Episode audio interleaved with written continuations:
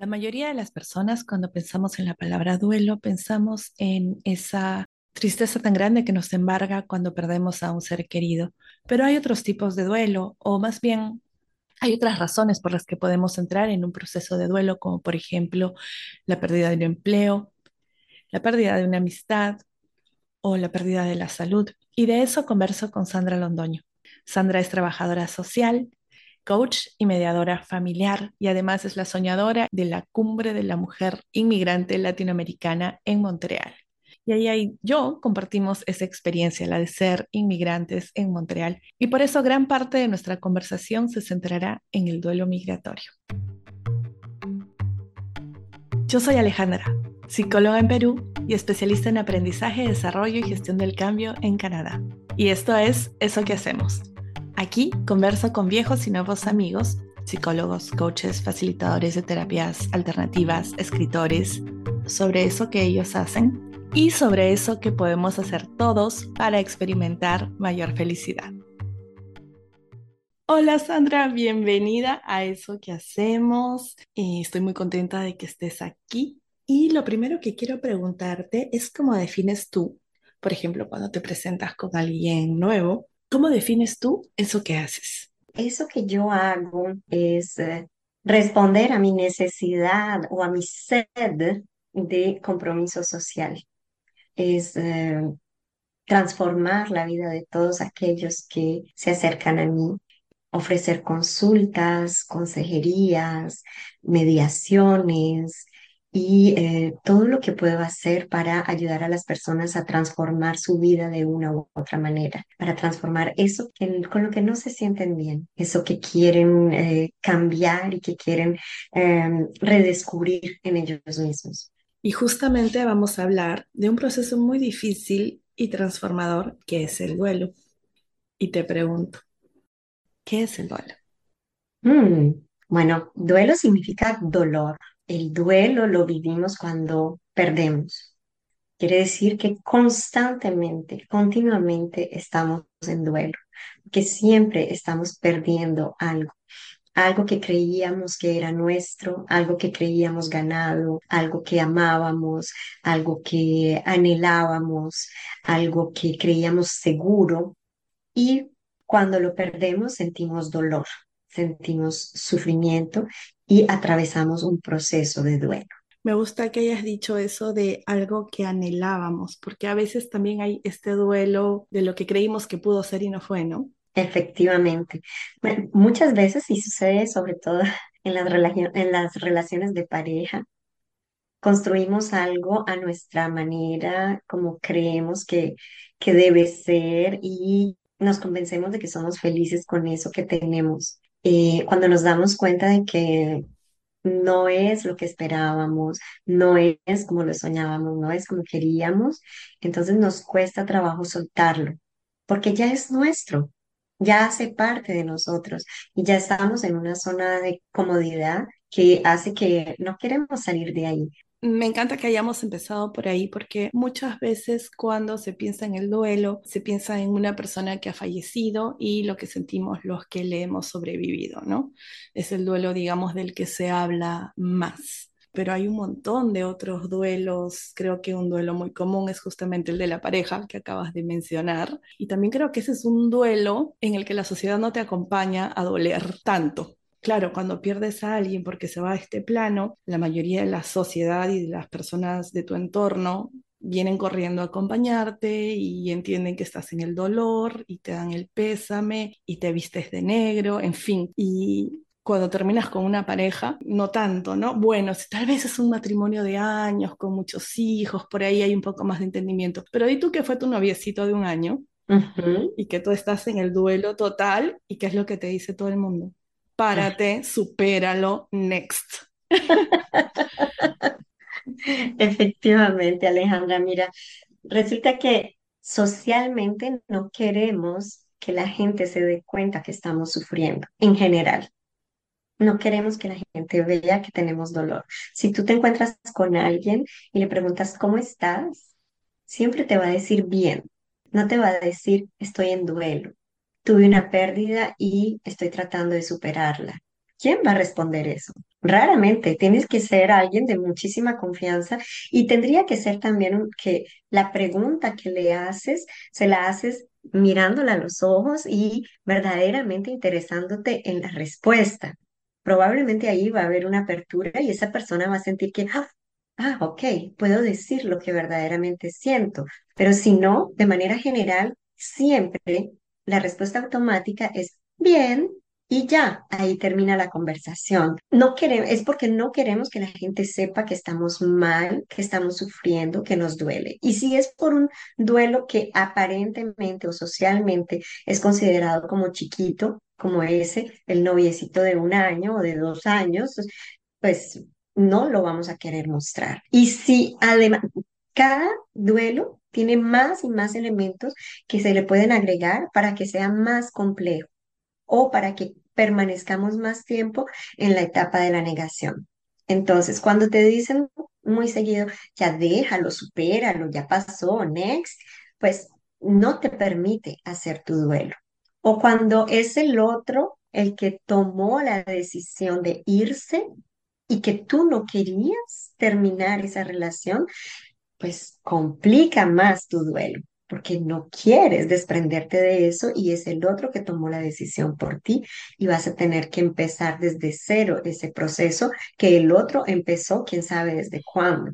Y a partir del momento en que empieza a cuestionar la permanencia de, de la pareja, ya ahí empezó su proceso de duelo pero en ese momento esa es la persona que se considera la más fuerte y la que va a poder organizar la separación más fácilmente y con más distancia emotiva, porque el otro apenas está entrando en el proceso, apenas está recibiendo el baldado de agua fría. Claro, y este baldazo fría es la primera etapa que, bueno, hay diferentes autores con diferentes etapas. Como lo aprendí yo, la primera etapa es el choque. Y quisiera que nos hables más de esas etapas comunes, ese territorio común a todos los duelos, entre comillas, grandes o chiquitos. De manera general, eh, coinciden los autores diciendo que la primera etapa es ese shock. Y ese shock llega cuando te das cuenta de que estás perdiendo algo. Es, es un boom, así como la palabra lo dice, choque, así se presenta. Es un golpe, es algo que no te esperabas y te enfrentas a él en ese momento y ahí es cuando puedes sentir todos esos sentimientos de angustia, de miedo, de eh, incertidumbre, una cantidad de sentimientos que se mezclan en ese momento de choque y ves todo oscuro, ¿sí? Ya se acabó todo, mi vida ya no tiene sentido en la separación, en la inmigración, el fallecimiento de nuestros seres amados, eh, la pérdida de un empleo. Imagínate, tú estás feliz en tu trabajo y tú llegas y tu jefe te dice de la noche a la mañana, sabes que ya no te necesitamos. Y en realidad no me lo tengo que imaginar. A mí me pasó durante la pandemia que después de que estuvimos, eh, bueno, nos mandaron a nuestra casa como a tantos y después de tres semanas de estar trabajando remoto, la empresa que era una empresa muy grande además de Montreal para la que yo trabajaba, se declaró en quiebra y mi equipo entero salió, o sea, no solo yo, mi equipo entero, y no tuvimos la oportunidad de vernos, de abrazarnos, de despedirnos. ¿Y cuántos duelos no vivimos durante la pandemia?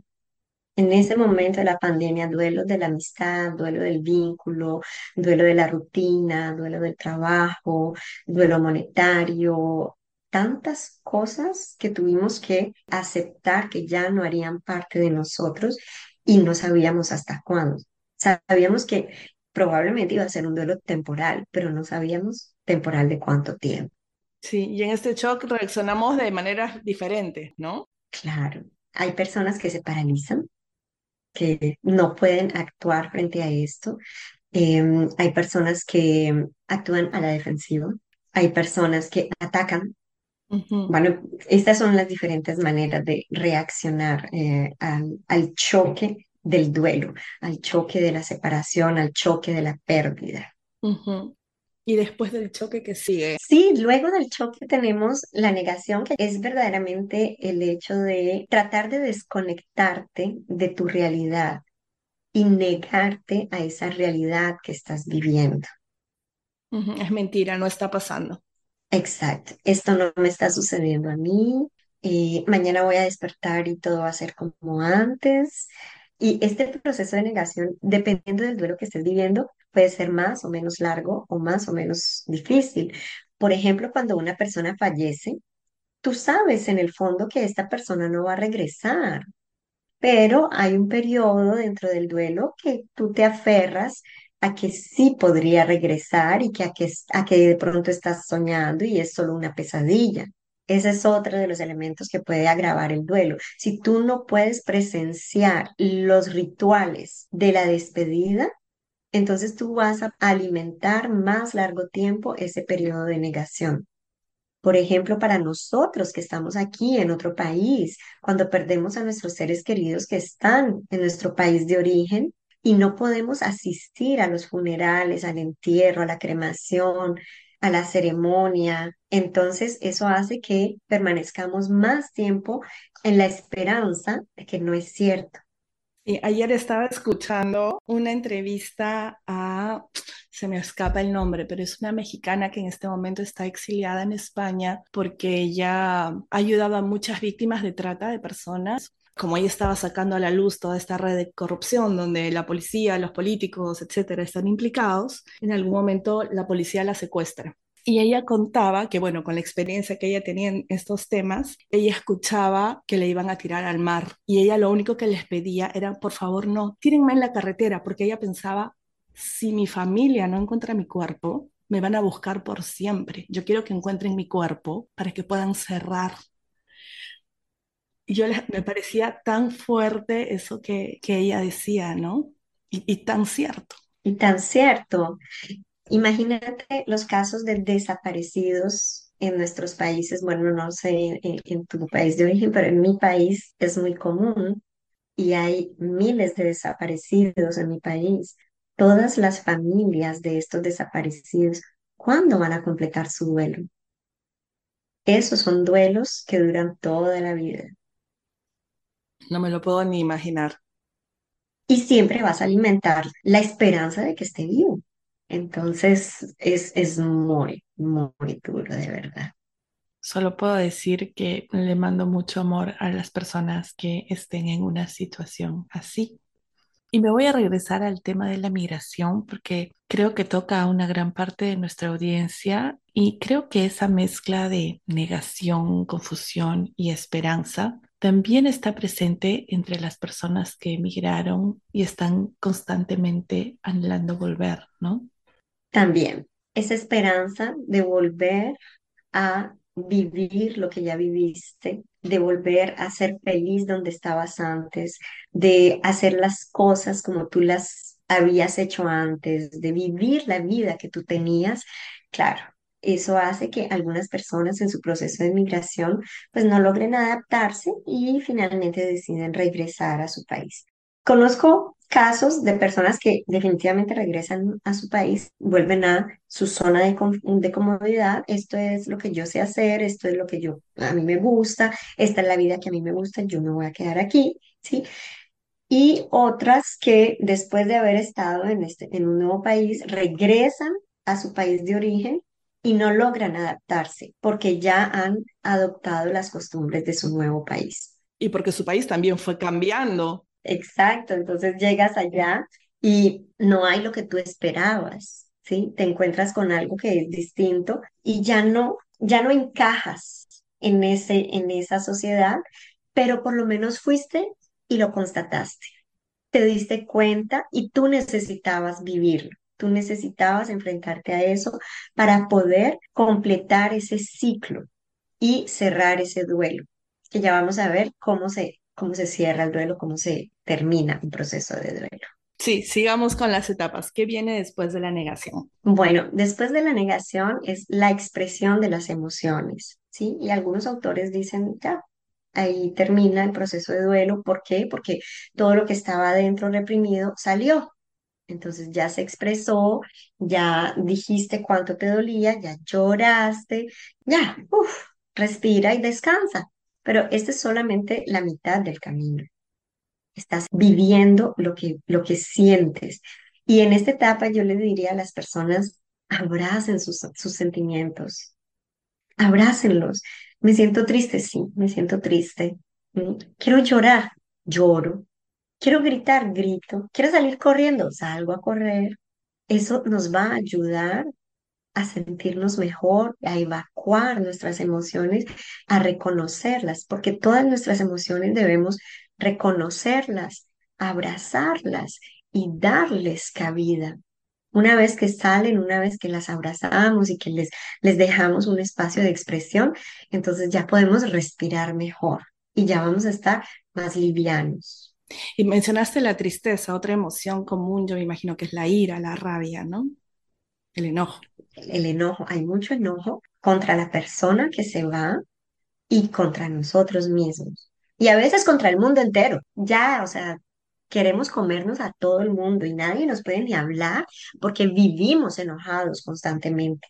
Y estamos enojados con nosotros, con el que se fue, con el que nos dejó, así sea una muerte accidental, así sea lo que sea, pero a veces tenemos rabia con esta persona porque se fue. ¿Qué te fuiste? Justo ahora cuando acabábamos de comprar una casa. Yo te necesitaba justo ahora que nuestro hijo está pequeño.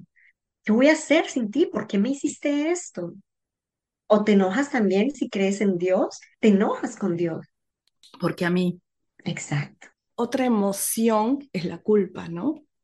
Sí, la culpa definitivamente nos acompaña constantemente. Nos sentimos culpables de no haber llegado a tiempo al hospital, no haberle dicho cuánto lo amábamos, no haber eh, evitado que se encontrara en esa situación, eh, no haberle prohibido que fuera a ese lugar, haber viajado a este país. Volviendo a los inmigrantes, así no hayas perdido a nadie, eh, que todavía estén todos vivos en, tu país de origen, pues seguramente te extrañan y a veces te sientes mal por haberles causado o sea, además de que tú los extrañas, sientes culpa porque por tu culpa ellos también están extrañándote a ti. Sí, y a veces nuestra familia no nos ayuda con eso. Em, las personas que se quedan en lo que ya conocen, imaginan un millón de cosas de lo que no conocen. Entonces, estas personas pueden a veces hacerte sentir mal y decir, no, claro, pues es que como usted allá tiene la vida fácil, como usted allá está ganando es en dólares, mire nosotros acá en este techito, o mire nosotros acá, si desayunamos no comemos, y, y tú te empiezas a sentir culpable. Y si tú aquí desayunas, almuerzas y comes, pues no puedes con eso, porque ¿cómo hacer que mis padres, mis abuelos, mis hermanos no tienen que comer? Y por eso es importante hacer eh, una de las etapas del duelo que va a venir después, que es el intercambio de perdones. ¿Eso sigue después de, las emociones? Todavía falta. Vamos antes a la etapa de la realización de tareas del duelo. ¿Qué es esto? Después de que ya descubres todas tus emociones, las expresas, las vives, las sientes, las abrazas, entonces tienes que realizar tus tareas del duelo para completar tu duelo. Y estas tareas pueden ser, por ejemplo, escribir una carta, hacer un altar a la persona que falleció eh, o simplemente las ceremonias que hacemos cuando alguien fallece, la misa, prender velas, lo que a ti te diga, lo que a ti te hable, ¿sí? Y que te haga sentir que estás haciendo, estás completando un- una página de la historia de tu vida. ¿Cuál podría ser una tarea de duelo, por ejemplo, en el caso de una pérdida de empleo? Una pérdida de empleo podría ser agradecer todo lo que aprendiste en ese empleo. Agradecer, y, para agradecer no tienes que ir y llamar a recursos humanos y decir gracias por él. No, tú puedes escribir una carta, ¿sí? Y una carta de agradecimiento en donde haces toda la lista de todo lo que aprendiste en ese empleo, todos los momentos lindos que viviste en ese empleo. Y ya, agradeciste y cierras eso. Yo soy muy em, pro por los escritos, ¿sí? Cuando escribimos, eh, nos, nos confesamos, nos liberamos y, justamente hoy escribí un- un mensaje que es algo así como de un duelo que no completé, que no había completado y me di cuenta hoy que, bueno, finalmente eso se había quedado ahí como pendiente ¿sí? Como un vínculo que se rompió y que nunca lo dijimos, nunca dijimos, bueno, hasta aquí llegamos, esto ya no va más, no, sino que como que lo sobreentendimos. Y yo necesitaba completar mi tarea del duelo. Entonces hoy escribí una carta explicando qué es lo que hizo que yo me retiré, qué es lo que hizo que yo me aparté y eh, qué es lo que estoy dispuesta a, a conservar y qué es lo que no estoy dispuesta a conservar. ¿Y la carta es para ti o lo vas a compartir con, Ya la con este compartí con vínculo? este vínculo. Claro que sí, de, lo sentí y, y lo hice.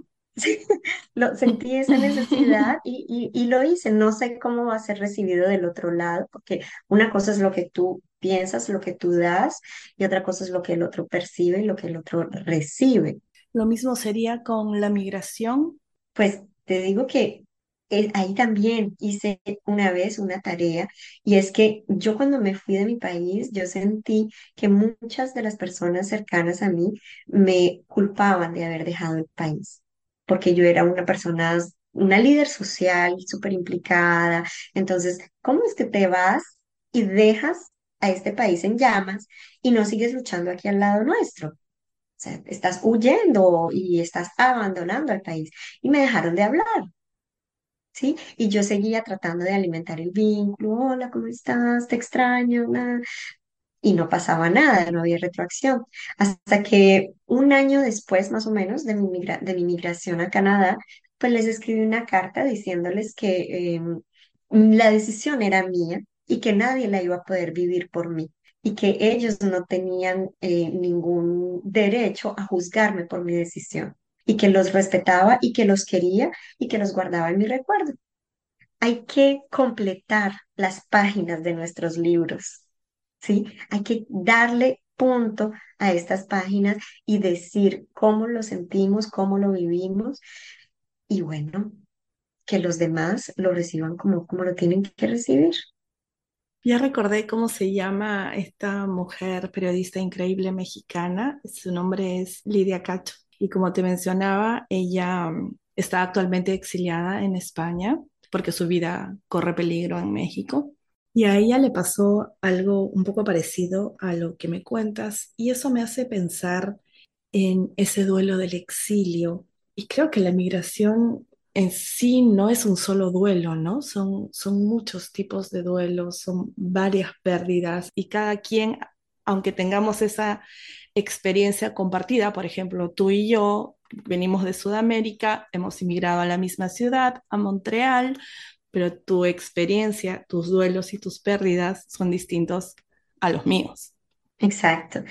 Y cuando nosotros tomamos una decisión de partir, esta decisión puede estar influenciada, sea por tus miedos, estás teniendo por tu vida, sea por tu sed de una vida mejor, sea tus, por tus proyectos, sea por seguir una pareja que amas y que decidió por ti que la vida sería mejor en otro lugar. ¿O qué es de otro lugar? Exacto. Y te vas a alcanzar a esta pareja. Y en ese momento, sea cual sea la motivación, el resto no importa. El resto no importa porque lo que importa en ese momento es eso, proteger mi vida, eh, construir un mundo mejor, estar al lado de la persona que amo, ¿sí? Es eso lo que importa en ese momento. Pero cuando ya estás ahí, empiezas a conectar con todas tus pérdidas y empiezas, como me hace falta la comida, cómo me hace falta el calor, cómo me hace falta mis padres, cómo me hacen falta mis amigos. Y es ahí cuando empiezas a realizar que estás en un proceso de duelo, que es la suma de múltiples pérdidas. Has perdido muchas cosas, pero ese perder muchas cosas no necesariamente significa que, que fracasaste, no necesariamente significa que eh, no los vas a volver a ver o que no puedes seguir teniendo otra forma de vínculo con esas cosas y esas personas. La vida se transforma y los vínculos se transforman. Y sí, debes vivir el proceso de duelo, vas a atravesar todas las etapas, vas a estar en el choque, vas a vivir las emociones, vas a tener que hacer tus tareitas de duelo y vas a terminar por construir una nueva vida, una vida distinta. A mí algo que me parece muy importante, em, que quisiera dejar como mensaje a quien nos pueda estar escuchando y, y le pueda servir, es en no juzgar tu dolor, en no juzgar tu pérdida. Habrá quienes les duele más la pérdida de identidad, la pérdida de estatus.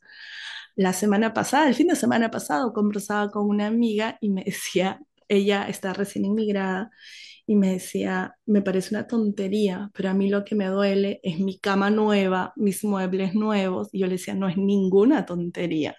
Claro que tienes derecho de hacer tu duelo por esas cosas y no, no lo juzgues. Reconócelo, vívelo.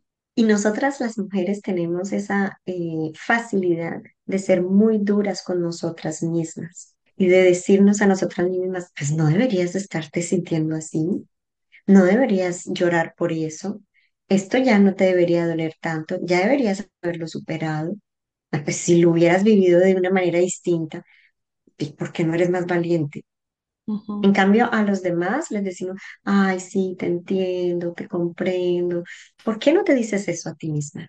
Toma el tiempo de acostarte en tu cama, ponerte en forma, en, en posición fetal, abraza una almohada y llora. Consiéntete, acaríciate, sóbate, di, te entiendo, te entiendo, es normal, puedes llorar, se vale estar triste, se vale sufrir. Sí, Eso también lo necesitamos. se vale. Y, y el duelo no es una línea recta. Estas etapas que, que, has mencionado a veces son una espiral, ¿no? A veces estás en las tareas y vuelve el shock. Cada quien lo vive a su manera. Y como inmigrantes también creo que tenemos diferentes temporalidades de duelo. Por ejemplo, la gente que llegó como yo hace más o menos 15 años y que conocí acá, hay muchas personas que al comienzo la pasaban fatal y ahora la pasan súper bien. Yo al comienzo no, no sentí una pérdida y a mí me pegó el dolor de la pérdida o me di cuenta de lo que no tenía cuando fui mamá. Las abuelas no están acá, los tíos, esa, por más que tienes amigas, eh, no es lo mismo, ¿no? Me pegó muy fuerte, me acuerdo que una vez mi hijo tenía dos años, creo, dos y medio por ahí, y llegamos a, a visitar a Perú y mi prima venía a buscarnos para salir. Entonces yo le digo a mi hijo, eh, vienen los primos, que no sé qué, y mi hijo me mira y me dice, que es un primo? O sea, nunca había escuchado la palabra primo, pues porque acá no tiene primos y nunca se había mencionado esa palabra en casa. Y cuando me di cuenta de eso, no sabes cuánto lloré. Al mismo tiempo, tu niño no sufría porque él no sabía lo que era un primo. La que lloraba eras tú, porque tú sí supiste lo que es crecer con primos, ¿sí? Porque cada quien sufre el duelo de lo que conoció, ¿sí?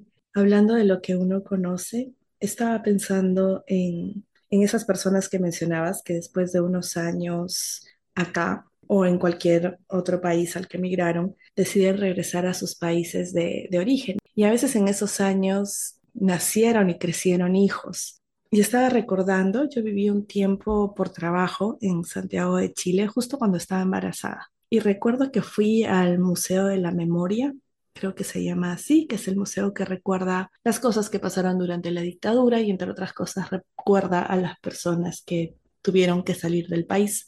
Y recuerdo que había una sección que era sobre los retornados, sobre todos aquellos que regresaron.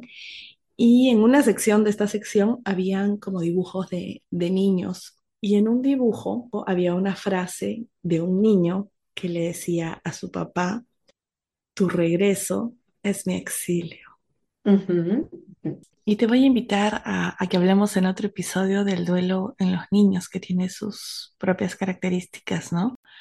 Pero ahora quiero regresar a las etapas. Al comienzo decíamos que hay diferentes autores que proponen diferentes etapas y cuando te escuchaba hablar de las tareas del duelo, pensaba justamente que en las etapas anteriores a esa, a la de las tareas, lo que hacemos es un poco por defecto estamos reaccionando en automático, instintivamente. Y luego, con las tareas del duelo, empezamos a hacer las cosas con más intención, tomamos decisiones. Y una de las primeras personas que habló de las etapas del duelo fue la psiquiatra Elizabeth Kubler-Ross. No sé si lo estoy pronunciando bien, eh, pero bueno, ella desarrolló su modelo trabajando con pacientes terminales. Y yo me pregunto, en esos casos de la pérdida de salud y de las capacidades físicas, ¿cómo logran las personas pasar de la tristeza inmensa a decidir hacer sus tareas de duelo y todo lo que sigue, ¿no? Mira, una de las cosas muy importantes en la vida de todo ser humano y no solamente en nuestros procesos de duelo es aprender a ver lo positivo dentro de toda situación. Ok, perdí una mano, pero tengo otra, pero veo, pero puedo hablar, pero puedo caminar. ¿Qué es lo que sí tienes? Si nos enfocamos en la lista de lo que sí tenemos, seguramente que vamos a ser más felices que infelices. Y el aprendizaje sobre todo, Ale, es tan importante buscar para qué yo estoy viviendo esto, porque esa es la siguiente etapa, es encontrarle sentido a lo que estamos viviendo, encontrarle sentido a eso que nos hace sufrir. De todo lo que perdemos, hay algo que tenemos que aprender. Ahí vamos a descubrir también nuestras fortalezas, vamos a descubrir de lo que somos capaces para transformarnos y para transformar nuestra vida y para transformar nuestro dolor. ¿Cuál es la diferencia entre el por qué y el para qué? Hmm, Imagínate que en el por qué tú estás constantemente victimizándote. ¿Por qué a mí? ¿Por qué yo? ¿Por qué esto? ¿Por qué ahora? Todo el tiempo tú tienes, te estás posicionando en un por qué, te estás posicionando como una víctima de lo que está sucediendo, ¿sí? Y estás diciendo que las cosas te suceden, ¿sí? Mientras que en el para qué, tú eres un actor, tú estás activa en el proceso de transformación, porque una pérdida llega a nuestra vida para decirnos algo. Eh, ¿para qué me robaron? ¿Para qué me atracaron? ¿Para qué me echaron del empleo? ¿Para que yo buscara ser mejor? ¿Para que yo buscara un mejor empleo? ¿Para que yo saliera de mi zona de confort y me diera cuenta de que soy capaz de hacer algo mejor, algo distinto? ¿Para qué? Y después del para qué hay otra etapa. Sí, hay otras eh, etapas Ahí es donde vamos a encontrar el intercambio de los perdones, ¿sí? El intercambio de perdones es porque siempre hay un sentimiento de rabia hacia el que se fue y un sentimiento de culpa con nosotros mismos. Nos sentimos muy seguido, ya lo hablamos, culpables de lo que sucedió y responsables porque creemos que pudimos evitarlo, ¿sí? Y nos enojamos con el otro y lo, o sea, eh, lo culpabilizamos de dejarnos solo, sufriendo o con tantas carencias, ¿sí? Es necesario que hagamos un intercambio de perdones, que primero nos perdonemos a nosotros mismos por lo que haya podido suceder, porque no le dijimos suficiente, mm, suficientes veces que lo amábamos, perdonarnos a nosotros mismos porque dejamos nuestro país, ¿sí? Yo me perdoné por haber dejado mi país. Primero tenía que perdonarme yo, si no, no podía esperar que los demás lo hicieran. Y perdonar a los otros, perdonar a los otros por abandonarnos, por juzgarnos, eh, por no estar cuando más lo necesitamos. Y este perdón es un acto unilateral. Tú no necesitas decirle al otro, te perdono o te pido perdón. Tú puedes decidir que tú perdonas al otro y tú puedes pedir perdón al otro sin necesariamente que él esté ahí. Y eso lo puedes hacer a través de una meditación, lo puedes hacer a través de un ritual, puedes imaginar todas las maneras que tú quieras para establecer este perdón, para sellar este intercambio de perdones. Estaba pensando, por ejemplo, en el caso de, un accidente, ¿no? En el que alguien pierde la vida o pierde la, salud como la tenía. Y ahí es donde entra un poco la culpa del sobreviviente, porque le pasó al que iba al lado tuyo en el auto y a ti no, tal vez. Y luego está este sentimiento tan fuerte que debes sentir hacia la persona que te choca, ¿no? Si es que fue responsabilidad de la otra persona. Y ahí este intercambio de perdonarlo debe ser que lo haces por ti, no lo haces por la otra persona, pero llegar ahí creo que es muy difícil. Sí, es, es un proceso más doloroso, pero yo te digo, Ale, que cuando tú perdonas, tú sanas. No vas a sanar al que lo hizo, no vas a sanar al criminal o al borracho, no, a él no lo vas a sanar, pero tú vas a sanar, porque el odio y el rencor nos dañan por dentro y no nos permiten seguir creando, seguir haciendo cosas positivas en nuestra vida. Y justamente la etapa siguiente se trata de la herencia, porque nosotros aquí, nosotras aquí no te estamos diciendo, no sientas el dolor, eso no, no importa, tienes que salir adelante y pasar la página. No, Todo lo contrario. Todo lo contrario, vívelo, vívelo, vívelo, abrázalo, exprésalo, manifiéstalo, grítalo, em, escríbelo. Y la herencia justamente se trata de rescatar todo aquello que te queda de lo que perdiste. Si perdiste a tu cónyuge, entonces podrías de pronto hacer algo que él hubiera querido hacer, un proyecto que habían iniciado juntos y tú te propones que lo vas a terminar. Como las fundaciones que muchas personas crean, ¿no? Muchas personas hacen eso, crean una fundación para sanar otras personas de la misma enfermedad que murió su, su ser querido. Otra forma de, de la herencia es, ah, yo recuerdo que me enseñaba mucho cómo eh, cocinar, no sé, eh, los frijoles, las lentejas. Bueno, voy a seguir cocinando los frijoles y las lentejas como él me enseñó, como ella me enseñó. Yo sé que pasó mucho tiempo enseñándome a manejar mis finanzas. Voy a aplicarme, voy a sacar todo lo que me enseñó y voy a, a, a manejar mis finanzas de esta manera. Es rescatar todo aquello positivo que te dejó eso que perdiste para mantenerlo vivo.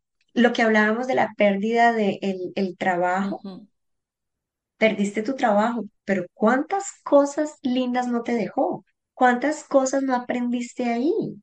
Mira, yo, yo hice ese duelo, por ejemplo, porque yo decidí dejar mi trabajo de 17 años, pero igual tenía que hacer el duelo, como lo hablábamos al principio, en la pareja mismo, si uno de los dos es el que decide, también tiene que hacer su proceso de duelo. Yo tuve que hacer mi proceso de duelo y en ese proceso de duelo lo que hice fue agradecer todo lo que aprendí y hoy en día pongo en práctica todo lo que aprendí en ese trabajo. Y no fue en vano entonces que pasé 17 años ahí. Claro. Y después de la herencia, ¿hay otra etapa? La celebración, ¿sabes? Cuando mm, en la época de nuestros padres, nuestros abuelos tal vez, el, el duelo se marcaba generalmente por las prendas y había como un periodo de tiempo en el que tú tenías que vestirte de negro. Y cuando ya te quitabas el negro y te empezabas a poner colores, era como decir, ok, ya completé mi duelo, ¿sí? Entonces, la celebración es eso, es un gesto visible, físico, palpable, que indica que completaste tu proceso de duelo y que ahora estás listo a pasar a otra etapa. Estás listo a escribir una nueva página en la historia de tu vida. ¿Cuál sería, por ejemplo, una celebración que alguien podría hacer con una historia de migración? Una de las maneras que yo celebré fue hablar en público, contar mi historia. Para mí eso era celebrar, era decir, ahora sonrío y cuento lo que me pasó. Entonces, la celebración sería la última etapa. Sí, esa es la celebración, la última etapa, que es cuando aceptamos y subrayamos, gritamos al mundo, hablamos, expresamos, decimos sí, ok, sucedió y empezamos a escribir una nueva página en la historia de nuestra vida. Sandra, dime, ya para irnos, ¿qué es algo que pueden hacer las personas que están en la etapa de la tristeza, la ira, la depresión y que tal vez ven la aceptación como algo lejanísimo hasta impensable? Hay un ejercicio que yo le, em, le recomiendo a las personas y es em, practicar las letanías del amor. Hmm, Las letanías del amor es repetirte todo el amor que recibes y decirte, mi mamá me ama, mi padre me ama, mi esposo me ama, mi hijo me ama, mi perro me ama, mis plantas me aman, mi cocina me ama, mis alimentos me aman, mi cama me ama. O Dios me ama, ¿no? Para las personas de fe. Siempre hay alguien, siempre hay algo. Alimentarte de ese amor que te rodea, porque todos tenemos amor alrededor de alguna u otra manera, ¿sí? Y decirlo en voz alta todos los días, repetirlo, repetirlo y llenarte de este amor te va a fortalecer, porque el amor y el perdón fortalecen la vida. El amor y el perdón sanan la vida. Y por último, si necesitas ayuda, busca ayuda. Es de valientes reconocer que necesitamos ayuda, que no podemos solos y que alguien nos puede escuchar y nos puede apoyar en este proceso. Buscar, tocar la puerta de los organismos comunitarios o si te lo puedes permitir, de un terapeuta, de un trabajador social, de un psicólogo Claro, y recuerden siempre que este podcast busca educar e inspirar, pero no reemplaza el consejo personalizado de un profesional. Y hablando de buscar a uno, ¿dónde te pueden encontrar a ti, Sandra? Gracias, Ale. Me pueden eh, contactar en mi página web www.sandralondono.com. Ahí está el enlace para llamarme o para pedir una cita. También me pueden ver en mis redes sociales, en Sandra Londono Mediatriz en Facebook o Londono Counseling en Instagram. Y al podcast lo encuentran como Eso que hacemos en Spotify, en Apple Podcasts y en Instagram también, arroba Eso que hacemos. Pueden darle clic al botón de seguir y también pueden compartir este episodio con otras personas a las que tal vez les pueda servir. Y con eso nos vamos. Gracias por escucharnos y gracias a ti, Sandra, por estar aquí. Gracias, Ale, por la invitación y sigan escuchando eso que hacemos.